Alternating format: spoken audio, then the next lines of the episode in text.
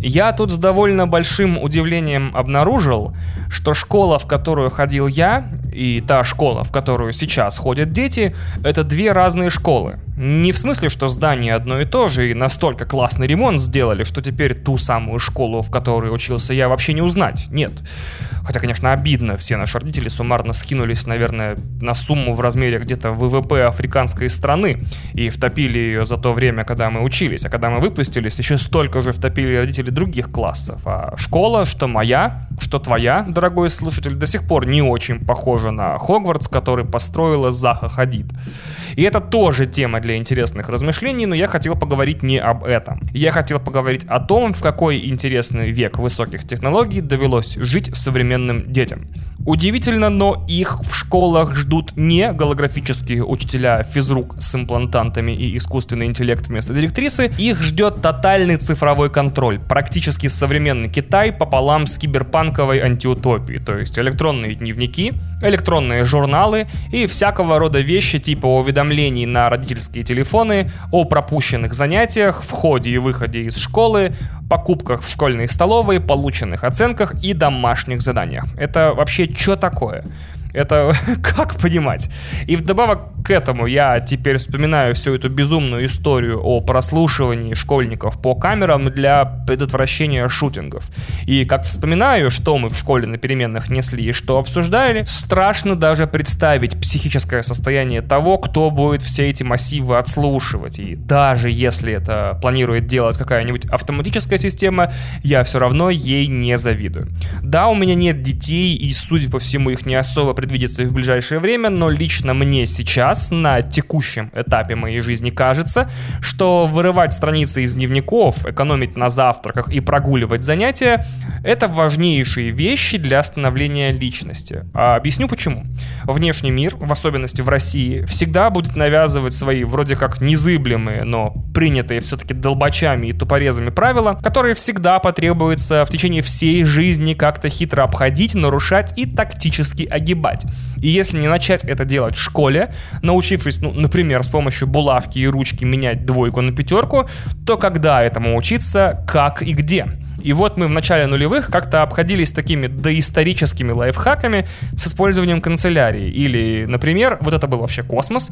Э, второй дневник был у некоторых моих одноклассников, внешне неотличимый от первого, со всеми подписями, подделанными девчонками в классе, умело и неумело, но подделанными, на который не предъявлялся родителям, но был специально заведен для предъявления на двойки, единицы и замечания. На всякий случай напомню, что в те года родители прятали шнуры питания питания от компов по квартирам детей, даже не подозревая, что в магазине этот шнур стоит 150 рублей. Да, довольно большие для восьмиклассника, но не неподъемные деньги. Теперь, значит, я себе так представляю активность вокруг учебы и обмана системы. Дети уже в средней школе, э, значит, начинают подменять приложения на андроидовских телефонах родителей, или даже взламывают электронные журналы, или тупо собираются на двочах и дедосят электронные дневники, чтобы в них не появлялись никакие новые записи записи. Последние два случая абсолютно реальны. Кстати, лаборатория Касперского утверждает, что около половины DDoS атак внутри страны, это атаки на электронные дневники, а их пик приходится на сентябрь.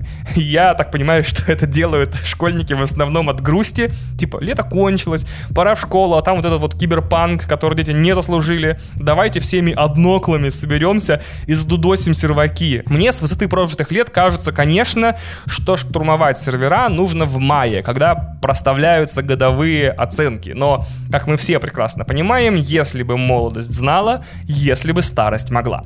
Тем не менее, вот именно так у нас в стране и получаются айтишники, которые выпускаются из школы с базовыми знаниями о TCP-IP, устройстве мобильных операционок и базовом кодинге, выпускаются, а потом быстренько пристраиваются в конторы и релацируются на Кипр условно, потому что понимают, что если в школе был такой киберпанк ремикс из Стивенсона и Кори Доктороу, то во взрослой жизни вообще, скорее всего, одища смерть. Вот, к примеру, вам интересная история. Вы же этот подкаст слушаете ради интересных историй, в конце концов. Я ведь вначале про взлом электронных дневников не зря говорил. Вот вам история, смотрите. А, слушайте. Весной 2016 года учащийся гимназии номер 5 города Новосибирска Владимир Жоглик вместе с другими школьниками взломал электронный дневник и исправил себе и одноклассникам оценки в нем. Взломал, кстати, довольно громкое слово, позже выяснится, что он просто получил пароль одного из учителей и обменялся ими, паролями учителей, с другим учеником, который просто поставил кейлогер на компьютер преподавателя, а потом прошуршал логи, то есть изи катка. Э, что в который раз, кстати, доказывает, что главная слабость любых компьютерных систем — это не железо и не софт, а люди. В результате этого молодой парень попал на вполне взрослые движения, на уголовное дело по статье 272 УК о неправомерном доступе к компьютерной информации. Если что, это сравнительно серьезное дело. Штраф до 200 тысяч, исправительные работы до года или лишение свободы на срок до двух лет. Значит, по делу началось следствие, а парень в золотом возрасте 17 лет узнал, что такое подписка о невыезде. К этому делу тогда, в 2016-2017 году, подключилась пресса и начала обзванивать экспертов. Самый бесполезный социальный институт вообще. И вот вам комментарии экспертов из статьи об этом инциденте на газете.ру. Tchau! Простите, я правда не мог удержаться от такого странного явления, как комментарии под комментариями, но, хотя неоднократно клялся, что не буду так делать и не буду платить энтропию, но я не мог удержаться, простите, пожалуйста. Значит, первый комментарий. Никогда такие случаи не доходили до уголовного дела. У меня, как у руководителя лицея, таких инцидентов не было. Если раньше журналы были физически недоступны школьникам, то сегодня взломать электронный дневник еще сложнее. Это практически невозможно.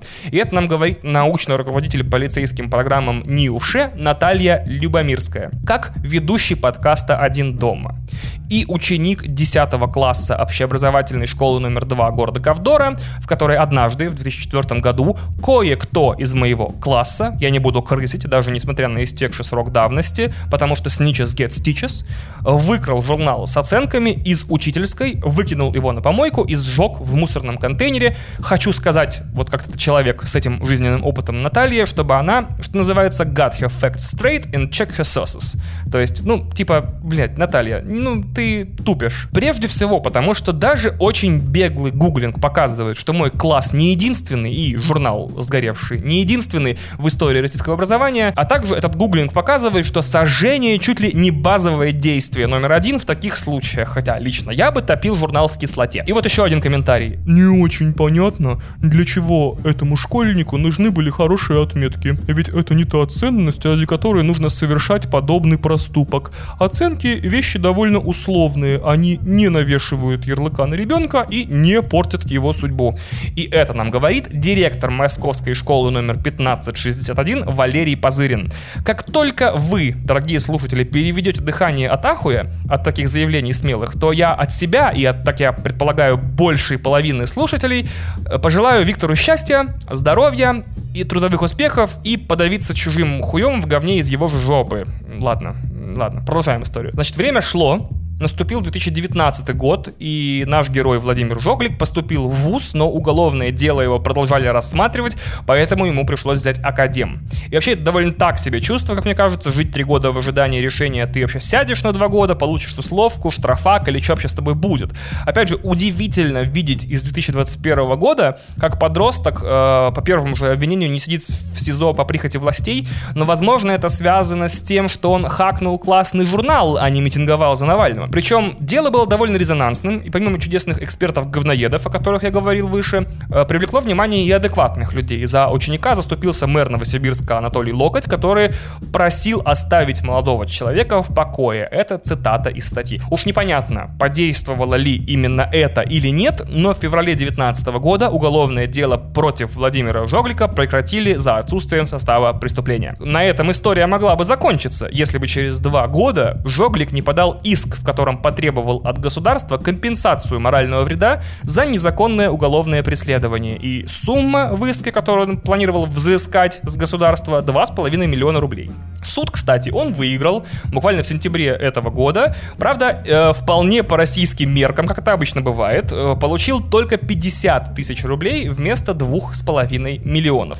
Из чего получается очень простая математика. Просто считайте, что государство ценит вас и ваше все примерно в 50 раз меньше, чем вы сами. Но, тем не менее, он отсудил деньги и после прекращения уголовного дела получил извинения от зампрокурора, и заодно еще его мать в итоге через отдел народного образования вроде как, предположительно, судя по документам, лишила должности директора гимназии. Вот такая задорная история. Надеюсь, каждый из нас, слушателей и ведущего, усвоит из нее какие-то уроки. Как говорит Алексей Пиваров, выводы тут каждый делает сам. Я, например, сделал вывод о том, что если змея тебя кусает, сразу после того, как отсосать яд из раны, не мешает укусить ее в ответ. Пускай и на 50 тысяч рублей.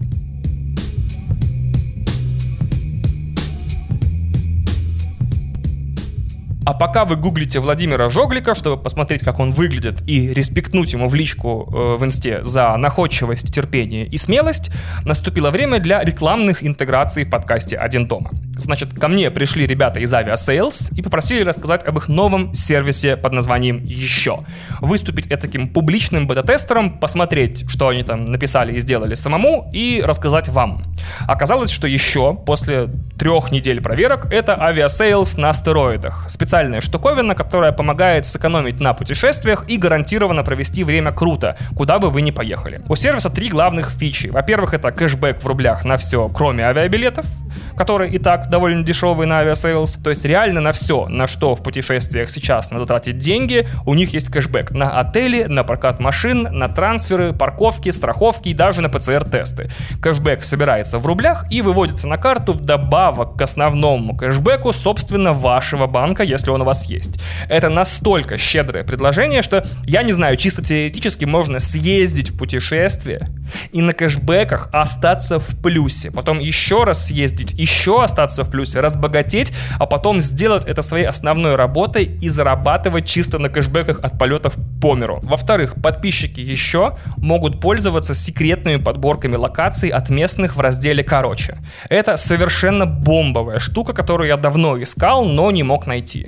Я часто планирую поездки в отпуск довольно рандомно. Вот, тык в карту, едем сюда, остановимся тут, потом на месте с деталями разберемся. Или наоборот, начинаю гуглить места часами, смотреть видеоблоги, шариться по виртуальным картам, и в итоге часа три уходит, чтобы примерно понять, чем там планируется заниматься. Так вот, короче, берет на себя вот это разберемся, и можно посмотреть там деление городов на районы, где проходят тусичи, где потише, где в основном сувенирные лавочки, где арт-объекты, галереи и музеи. Короче, показывает вам даже basic beach места, где обычно тусуются больше всего туристов, чтобы вы могли их избегать, как это делаю я, или наоборот ломануться туда, делать сторис или что там обычно нормальные люди делают с достопримечательностями. Еще есть там малопопулярные, но крутые места, как бы для местных, и подборки вообще кайфуличные, я очень долго залипал. Ну и есть еще по некоторым городам прогулки в озвучке «Кубик в кубе», а то вдруг вы приехали куда-то, а новый выпуск подкаста так и не вышел. Я залип короче с дополнительными фильтрами на полчаса в первый же э, сеанс пользования сервисом и нашел очень много нового интересного, обязательно в следующих выпусках вам расскажу. Ну и в-третьих, там еще поддержка без границ, которая по всем вопросам поможет. Причем не только по сервису, не только по путешествиям, но и в целом. Можно ее и о смысле жизни спросить и задать менее абстрактные вопросы, типа куда сходить, сколько вешать в граммах, или я не знаю, какая пищевая ценность у помидора. Я пока в восторге, буду тестить фишки дальше. Когда найду что-нибудь интересное, обязательно вам расскажу. А пока что проходите по ссылке в описании и смотрите, как вам. Самим возможность сэкономить одновременно деньги, время и нервы всего за 990 рублей в год, которые вы с первого же ПЦР-теста отобьете кэшбэком. А пока по промокоду 1 дома можно получить дополнительную скидку в 10%. Ссылка в описании выпуска.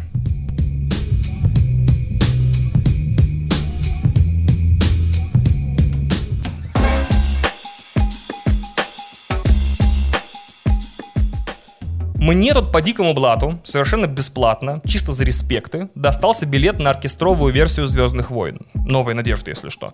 В концертном зале «Заряди» проходило мероприятие. Огромное спасибо Андрею и Грише. Как читает в одном треке Гуф всем моим секретным агентам Рахметы, я не помню всех имен, кто знает, тот поймет.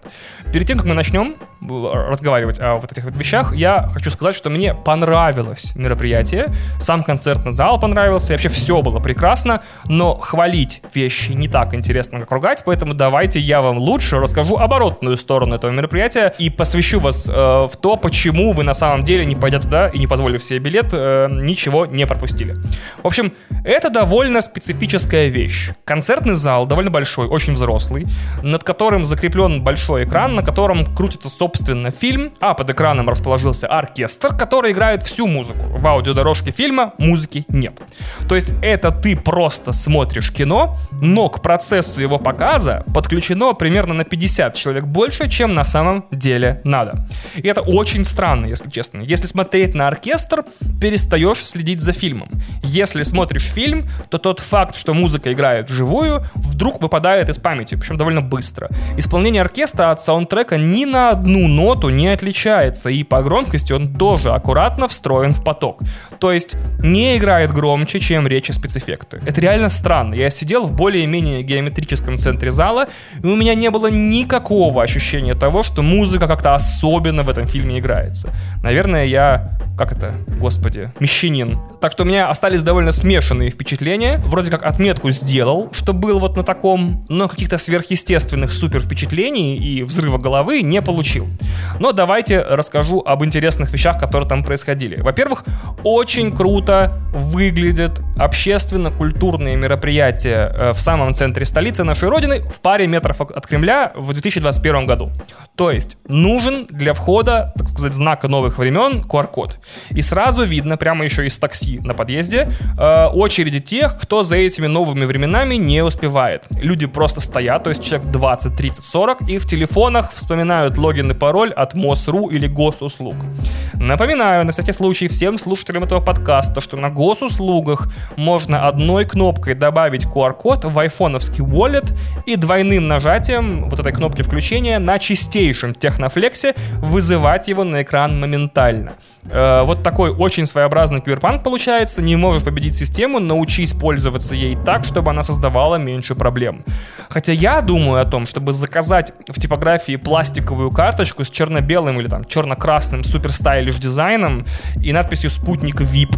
Вот такая у меня дурацкая мечта. Во-вторых, меня удивила постоянная очередь в буфет. Она была и до сеанса, и во время антракта, и после завершения мероприятия. Я практически уверен, что это либо дурацкий флешмоб, либо какая-то модерновая культурная инсталляция, исполненная профессиональными актерами под названием «Духовная пища». Потому что я с трудом могу себе представить людей, которые сознательно хотят есть в театральном буфете или буфете концертного зала. Не потому что, типа, фу, жевать в культурном месте, а потому что по соотношению энергетическая ценность цена это где-то рядом с круассанами в аэропорту, типа 2 рубля за калорию. это ж кошмар. В-третьих, совершенно ужасные люди внутри. Перед выступлением как минимум трижды просили ничего не снимать на видео. Я подозреваю, в этом виноват диснеевский копирайт. И не фоткается вспышкой, видимо, чтобы не отвлекать оркестр. Но женщина рядом со мной снимала весь фильм практически на видео. Причем снимала очень странно зумом взяла экран на телефоне без оркестра. Это очень контринтуитивное решение, я не очень понял, что за ним стояло. Кристины, моей любимой жены, которая обычно обеспечивает мое духовное равновесие и служит моим психическим ингибитором, не было рядом, поэтому я э, размял плечи, похрустел пальцами и как следует на нее высадился. Наклонился к уху и сказал, «Эй, этот фильм уже вышел. Если что, давайте я вам ссылку пришлю, скачайте и посмотрите на телефоне. Нафиг вам эта экранка. Тончайшую иронию женщина раскусила и огрызнулась дежурно. Типа, спасибо, но я уже смотрела. А я сказал, тогда зачем снимаете, собственно? И она что-то тоже ответила колкое, но снимать перестала. А, это называется условная победа над русской хабалкой. Она все равно огрызнется, потому что должна остаться права в собственных глазах, но перестанет заниматься поебению, потому что что в глубине души понимает, что странно снимать на видео фильм с какие там 45-летней давности. В-четвертых, значит, э, были еще дети, и когда я увидел, что в зале полным-полно детей там от 5-7 до 15-17 лет, я сначала, блин, так обрадовался, ребят.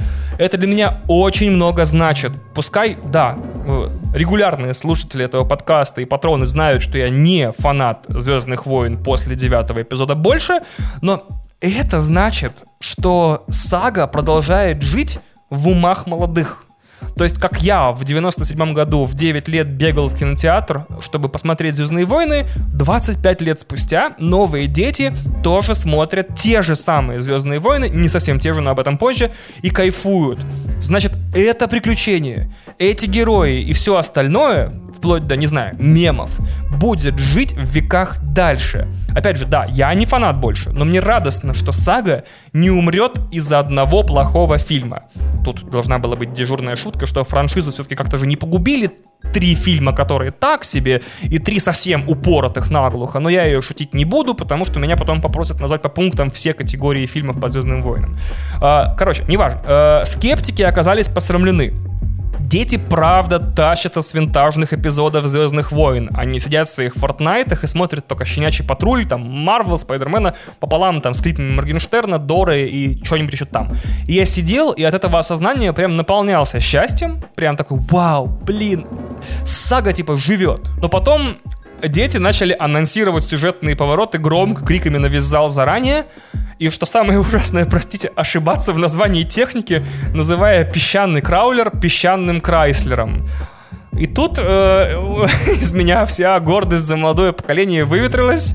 Типа, знаешь что, молодое поколение? Get the fuck out, молодое поколение. Вы, вы достойны всего, что с вами происходит. И дневников электронных, и прослушки в школах, и зумов с Бастрыкиным. Еще бы я каждому из вас GPS-чипы с электрошоком в затылок ставил, чтобы неповадно было. Вот, поэтому не срослось у меня, не сросся у меня коннект с молодым поколением. Ну и в-пятых, на экране шла версия с русским дубляжом, а именно 4К переиздание 2019 года. То есть это лично, на мой взгляд, максимально далекая вещь от Звездных войн. Да, я знаю, что оригинальный принт 77 года, ну, не просто невозможно найти, мне кажется, вообще невозможно найти, не нарушая закон. То есть, э, единственные копии, о которых я знаю, лежат дома у Джорджа Лукаса. Может быть, есть фанаты, которые знают, где еще лежат э, оригинальные принты, но вот я знаю только об одном экземпляре, может, э, я мало знаю. И я понимаю, что, видимо, по контрактным обязательствам Дисней заставляет на таких мероприятиях крутить самую последнюю версию фильма принудительно. Но это, конечно, все равно не такие Звездные войны, какими они должны быть, даже не более-менее уже канонический Special Edition 97 года. Короче, да, как обычно получается, в этом подкасте э, общая канва сюжетная уже давно не меняется. Я шел куда-то молодым и довольным мужчиной поразвлечься и отдохнуть, но из-за собственных запар в голове вышел с концерта скандальным дедом-истеричкой, которому ничего не нравится и никто не приятен. Добро пожаловать в подкаст «Один дома».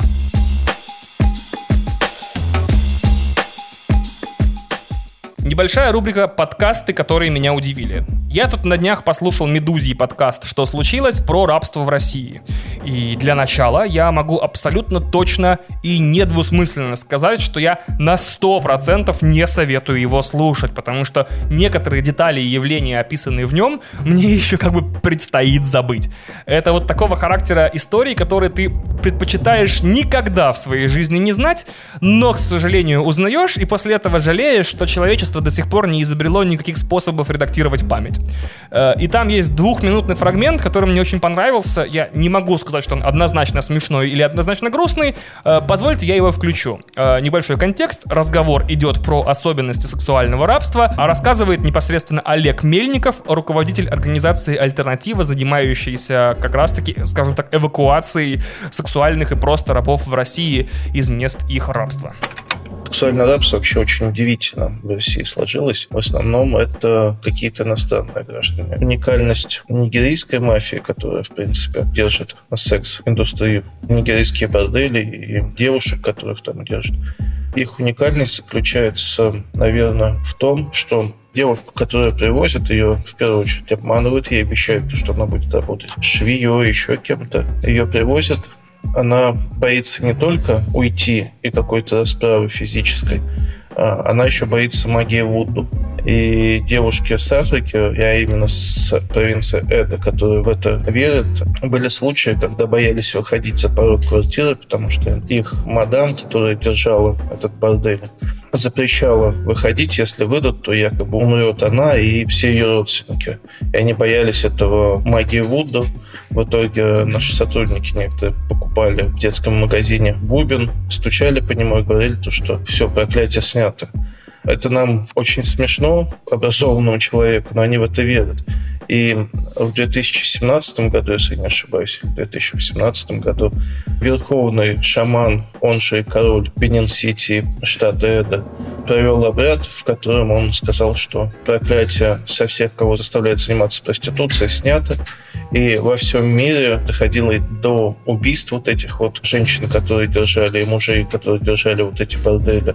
Они требовали свободы и уходили из этих борделей. Это вот такая вот уникальная вещь с Нигерией связана. Так вот, да, история космос. Я прям сидел, э, Форзу играл и такой, вау. Так вот, теперь я думаю, а что если Путин или тот же Песков, например, такие собирают большую, гигантскую пресс-конференцию и говорят, мол, в общем, так и так. Ладно, россияне, вы нас убедили. Теперь все вакцины официально без чипов. Мы запускаем специальную EMP, электромагнитную волну по всей стране, и уничтожим все чипы в уже изготовленных вакцинах. И запускают салют в каждом городе. И такие, ну, мы думали, знаете, что у нас все получится, а потому что вас-то, россиян, типа, легко обмануть, а оказалось-то вас не проведешь, перехитрили вы нас. Хотели вот так хитро все сделать, а вы вот, так, вот взяли и вывели нас на чистую воду. А, россияне, вот вы такие, ух!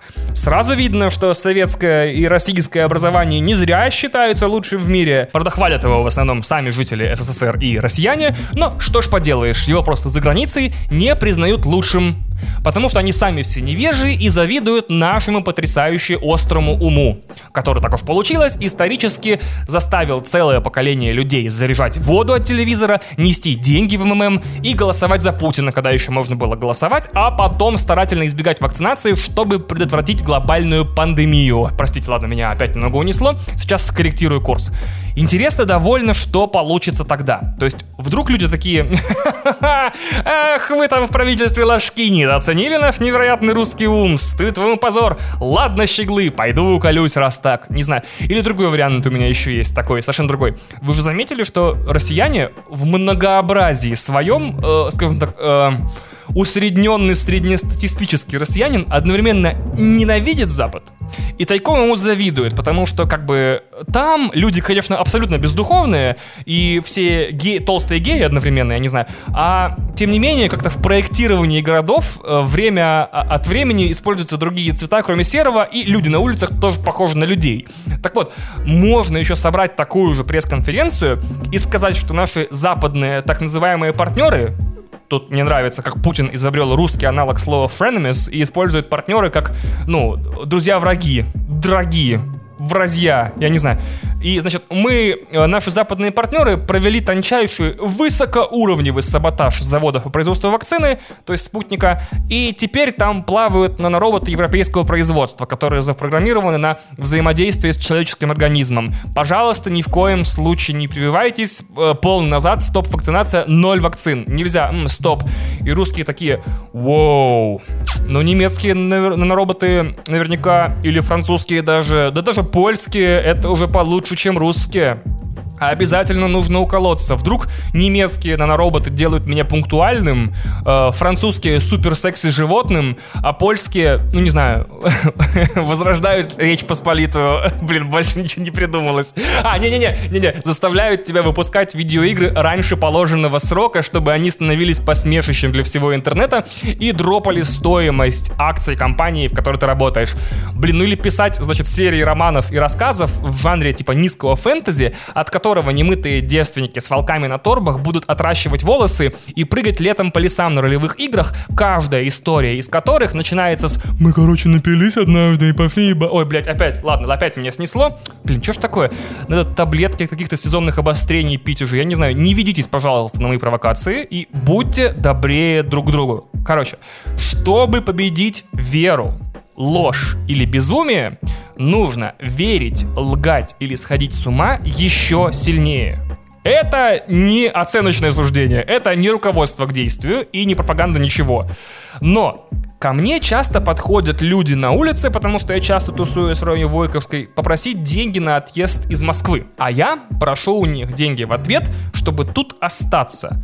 Особенно сильно я эти диалоги не затягиваю, потому что сейчас еще какие-нибудь дагестанцы нарисуются, будут напряженные разговоры. Я... Спасибо, не надо. Кстати, вот эти люди, которые просят мелочь на отъезд из Москвы, это мой любимый жанр попрошайничества. Типа, как так? Я живу в Москве уже 5 с копейками лет, но все равно время от времени побаиваюсь, что рано или поздно у меня кончатся все работы, подработки, рекламные интеграции в подкасте и доходы на Патреоне, и я вместе с Кристиной вынужден буду покинуть Москву, потому что я ее больше не смогу себе позволить.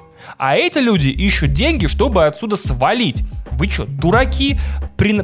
Просите деньги, чтобы здесь остаться. Молодой человек, здесь так кайфно. Дайте денег на день в коворкинге и смузи, пожалуйста. Я вас умоляю, здесь очень круто делать дележки, э, очень много money.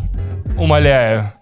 Вот, наверное, таким бы я даже давал бы какие-то деньги вообще без вопросов, потому что я понимаю ситуацию.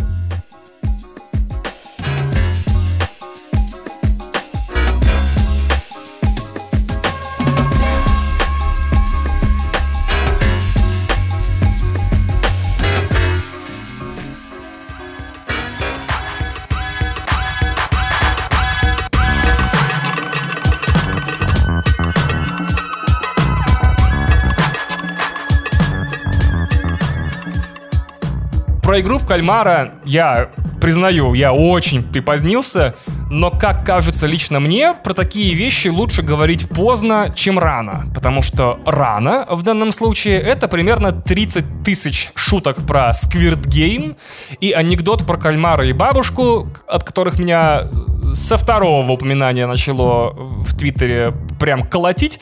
Так что встречайте мои попкультурные разгоны абсолютно свободные, надеюсь, от торопливых выводов и нелепых шуток. Значит, по моему мнению, игра в кальмара, как мне кажется, является явным прототипом сериала будущего. Точнее даже сериала ближайшего настоящего. Потому что в нем, во-первых, очень характерный и узнаваемый визуальный стиль. Легкий для косплея и пародии в тиктоках. В качестве примера можно еще привести испанский манихайст, который тоже, как я вижу, испытывает сильную слабость. Сильную слабость, это супер. Э, красным комбинезоном. И, потому что я смотрю на другие сериалы и понимаю, что вот, э, ну, они живут в прошлом. Как сделать смешной ТикТок про персонажей основания на Apple TV Plus Foundation, если там у каждого персонажа какие-то чудовищно суперсложные костюмы. И второе, значит, да, это корейский сериал на американской платформе, но он предельно интернационален, потому что основные вещи в нем транслируются цифрами и временными отрезками, ну, типа числами и временем. Ну, блин, короче, digital values. Для начала, смотрите, все ясно и понятно. 456 человек и сколько там, 5 или 6 испытаний, не помню уже. Практически сразу в сериале звучат понятные всем абсолютно правила игры. И интрига, так называемый хук, то есть закидывается сразу на уровне одинаково понятном, что для жителя Сеула, что для жителя Москвы. То есть числа, числа, числа, время, деньги, смерть. Практически уверен, что нас в ближайшее время ждет поток сериалов, у которых премис, то есть завязка истории, четко завязан на цифрах. Например, вот Эдгар Райт уже снимает для Paramount э, ремейк «Бегущего человека». Причем это не ремейк фильма со Шварценеггером 87 года, а повторная экранизация оригинального романа Кинга. Версия Райта собирается быть ближе к оригиналу намного, чем та экранизация. И просто послушайте, просто послушайте, как звучат условия игры в оригинальном романе. 2025 год.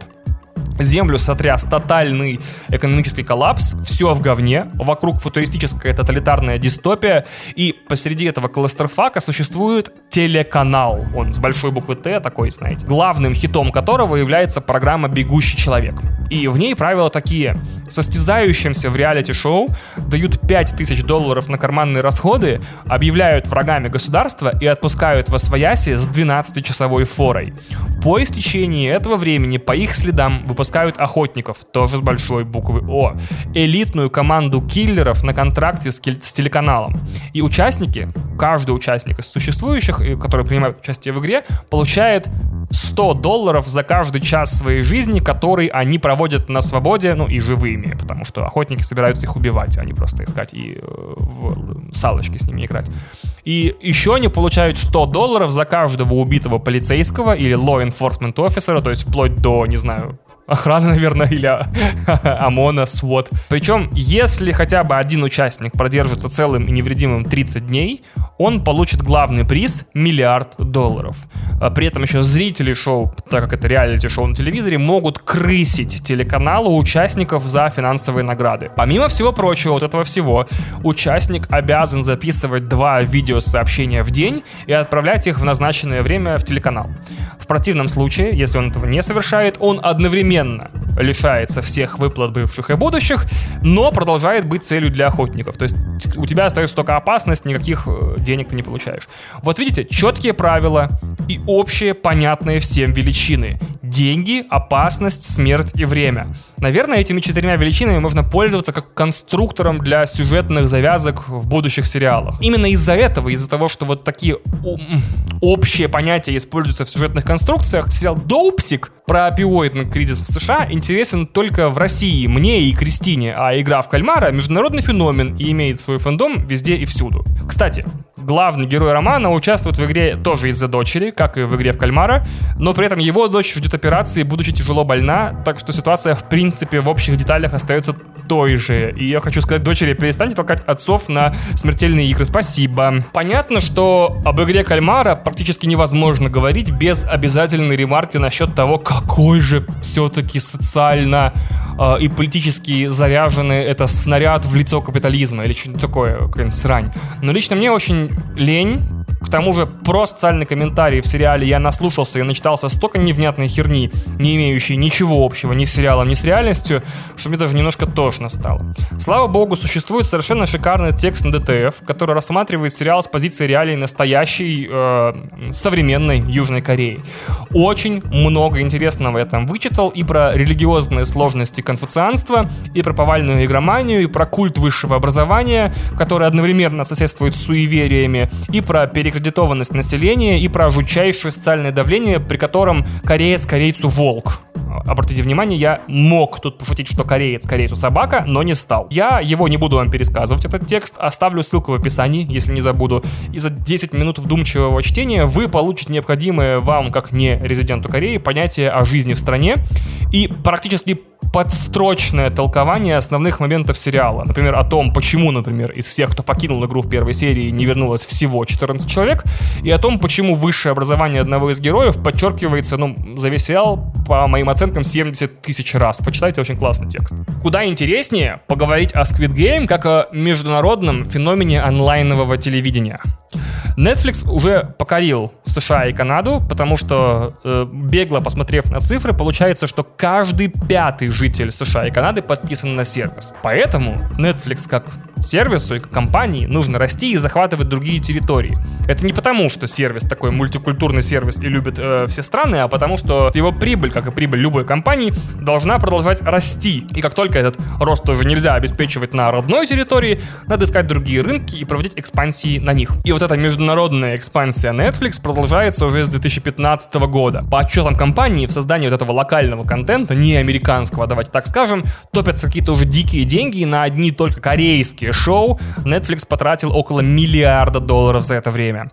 И из-за всех этих телодвижений Netflix мы имеем интернациональную витрину контента, где мы можем по-быстрому оценить, какие крутые сериалы есть в Германии, Испании, Бельгии, Корее, ну и, видимо, теперь в России тоже. И я еще раз заострю внимание, из каталога крутого американского контента Netflix за 6 лет буквально превратился в каталог международного контента. И он такой пока один, потому что Apple TV и Disney пока только начинают те самые маневры, которые Netflix предпринял давным-давно. И это прямо видно. Disney слабо стартовал в Латинской Америке, потому что у них, фигурально выражаясь, очень упрощая вещи, не было своего сериала «Наркос».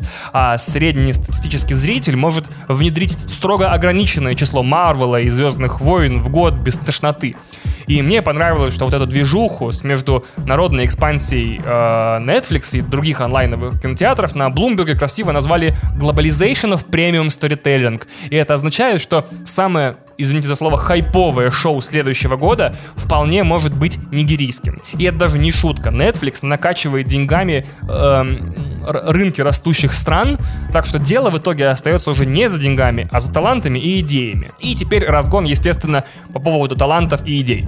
Обратите внимание, лучшие европейские и азиатские сериалы Netflix делают не выписанные из Голливуда сценаристы и продюсеры, а местные. Причем, судя по, среднему качеству сериалов типа «Тьма», «Как продавать наркотики», наркотики онлайн быстро, элита и там манихайст, это очень и очень крутые ребята. Например, я, да, небольшой фанат тьмы, мне не очень понравилось, но следующий проект ее создателей я все равно буду смотреть. В любом случае, у нас теперь есть не только глобальная международная база контента, как бы картотека того, какие страны что прикольно снимают. У нас есть онлайновая картотека международных талантов, продюсерских, режиссерских, сценарных и актерских тоже. И вот по поводу идеи талантов, мне очень нравится, как Netflix стал творческой гаванью для неприкаянных практически. Этаким Рэпчер из Биошок пополам с планетой Seaworld из расширенного лора Хейла. Там, неважно, там, форанеры ссылали туда художников и творцов, чтобы не особо мешали политике, а рисовали картины и писали стихи. Это, извините, это я флешбэчет в мой спешл про Хейла. Так вот, Netflix дает деньги как бы всем, как бы на все. Приходи и забирай. Это такой смешной и, мне кажется, лишь отчасти правдивый индустриальный анекдот, что можно проверить камеру в магазине электроники при покупке, а потом продать отснятый материал Netflix. То есть им все равно, что показывать. Тем не менее, Смотрите, Netflix, правда, как будто является последним пристанищем для отчепенцев. То есть создатель игры в кальмара написал сценарий, это все уже знают, по-моему, это самый затасканный факт, написал сценарий сериала в 2009 году, но 10 лет не мог его никуда пристроить ни на один корейский телеканал, никуда вообще. И в интернете гуляет трогательная история о том, как он когда-то продал свой ноутбук, чтобы хоть на что-то питаться. И в целом, да, даже без этих штрихов про ноутбук печальных, история очень похожа на то, как братья Дафферы обивали пороги со сценарием э, очень странных дел почти тоже, по-моему, лет 7.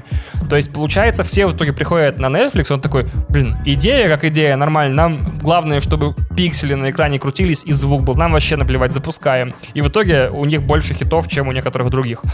Так вот, получается, еще такая мотивационная мысль, что именно отщепенцы, лишенцы и, не знаю, те, кто слышал 300 тысяч раз слово нет, делают самые крутые штуки вроде Stranger Things и игры в кальмара. Но мы подошли к самому важному. Вот я хочу обратиться ко, всему, ко всем людям, делающим Netflix, э, потому что другого места в подкастах у меня в ближайшее время не будет, чтобы это сделать. Скриншоты из стримингов. Почему их невозможно сделать? Где не попытаешься классный кадр или какой-то прикол в субтитрах быстро заскриншотить и выложить в Твиттер, везде жопа. Ну, не, не, жопа, а черный экран. И я понимаю, что это такая защита от пиратства, и, но тут Получается, если следить за этой мыслью дальше, ситуация еще забавнее. Чтобы сделать скриншот сцены, которая мне очень понравилась, или кадра, который мне очень понравился, или какой-то фразы, которая мне очень понравилась в субтитрах, мне нужно лезть на один из многих не совсем легальных источников контента и делать скриншот из скачанного файла. И ни разу, я повторю еще раз, ни разу не было ситуации, когда я не нашел там сериал, картинку из которого хочу взять. Так что тут совершенно непонятно, кто кого, от чего и зачем защищает. То есть было бы, как минимум, неплохо, если бы нативные приложения Netflix и других стримингов, которые тоже не дают делать скриншоты и снимать видео, могли бы шарить скриншоты и короткие клипы из фильмов и сериалов с этих сервисов с пометкой или там watermark какой-нибудь. Опять же, наверняка скажут, будет какая-нибудь отговорка типа, ну кто тогда помешает пользователям вырезать клипами все серии всех наших сериалов? А я отвечу, что все равно на торрентах, найду серию и все равно вырежу момент из нее, который хочу. Так что опять компании, получается, будут под авторским правом защищаться от того, что уже произошло. И это очень странно, то есть как бы заколдованный круг. Ты все равно, чтобы поделиться сериалом, э, пользуешься пиратским говном. Это печально. Сделайте что-нибудь, плиз. Так вот, заканчиваем разговор про корейский контент на Netflix. Хотел немножко добавить. Я посмотрел «Зов ада», корейский шестисерийный сериал от режиссера «Поезда на Пусан» и удивился, потому что теперь, видимо, словосочетание «корейский сериал» на Netflix это теперь будет самостоятельной единицей. «Зов ада» — ужасное название, на английском он называется «Hellbound». Если вы не следили за новинками Netflix, как я, э, рассказывает вот о чем. Очень классная завязка, прям, опять же, супер-пупер. В Корее и по всей Азии внезапно людям стала являться некая сущность в виде гномика, блядь, под названием Ангел. Хотя она больше похожа на демона с черной кожей и желтыми глазами, но тем не менее, эта сущность является рандомным, так сказать, горожанам, пассажирам, я бы сказал, людям, и э, выносит приговор о том, что они попадут в ад. После приговора ангел называет точное время изгнания человека в ад, и это где-то в пределах от 30 секунд до 20 лет. Нифигово такой разброс, но ладно. Значит, в назначенное время за человеком приходят три гигантские дымящиеся мутанта гориллы мускулистые, которые сначала забивают его до полусмерти, а потом сжигают лазером из ладоней, и после него остается горящий скелет. Я такой, вау, вот это как-то э, сильно. Значит, э, параллельно с этими событиями, значит, религиозная организация в Сеуле под названием «Новая правда» интерпретирует анализирует эти знания и обладает на эти интерпретации монополией, и как бы даже в некотором смысле берет на себя за них ответственность, и постепенно набирает социальный и политический вес как самостоятельная церковь, и еще при этом ей руководит довольно харизматичный лидер со страшным скелетом в шкафу, то есть там завязывается вот такая история, где вот раз за разом людям является там вот это все, и вот при этом есть религиозная то ли культ, то ли правда религиозная организация, которая как бы знает правду об этих изгнаниях. Тем не менее, общество сначала никак не верит в то, что видео и знаний в интернете это не пранк и не монтаж, а потом вдруг случается несколько событий, которые строго раскалывают сериал на две очень неравнозначные части. Первые три серии получаются не очень приметные, я бы сказал скучноватые, но ровно в серединной точке шоу происходит прыжок во времени в будущее, который поднимает качество сериала почти вдвое и вносит дополнительную интригу, еще и перемешивает персонажей, то есть доводя новых и убирая старых. Я прям с ума сошел по факту можно сказать, что это сериал, у которого два сезона в одном сезоне уместилось. То есть да, вот такой сериал получился. Первые три серии такие себе, а вторые три полный рок-н-ролл. Но при этом финальная сцена первого сезона настолько меняет обстоятельства всего сериала, что теперь продолжение, когда бы оно там не было через год или полтора, я все равно буду вынужден посмотреть, потому что вау, это же надо так собственные ну, идеи перепридумывать и такие крючки закидывать наглые. То есть вот, корейские сериалы теперь в одном пересказе только завязок вообще цепляют моментально. Я точно буду в декабре смотреть сериал «Тихое море», который тоже Netflix, тоже Корея. И там корейцы извлекли страшное супероружие, ну, это не в сериале, а в реальном мире. Корейцы извлекли страшное супероружие и сняли сериал про космическую миссию на Луну, которая радикально пошла не так, и там теперь всем конец. Если я что-то люблю в жизни, то это сериалы и фильмы про космические миссии, которые пошли не так.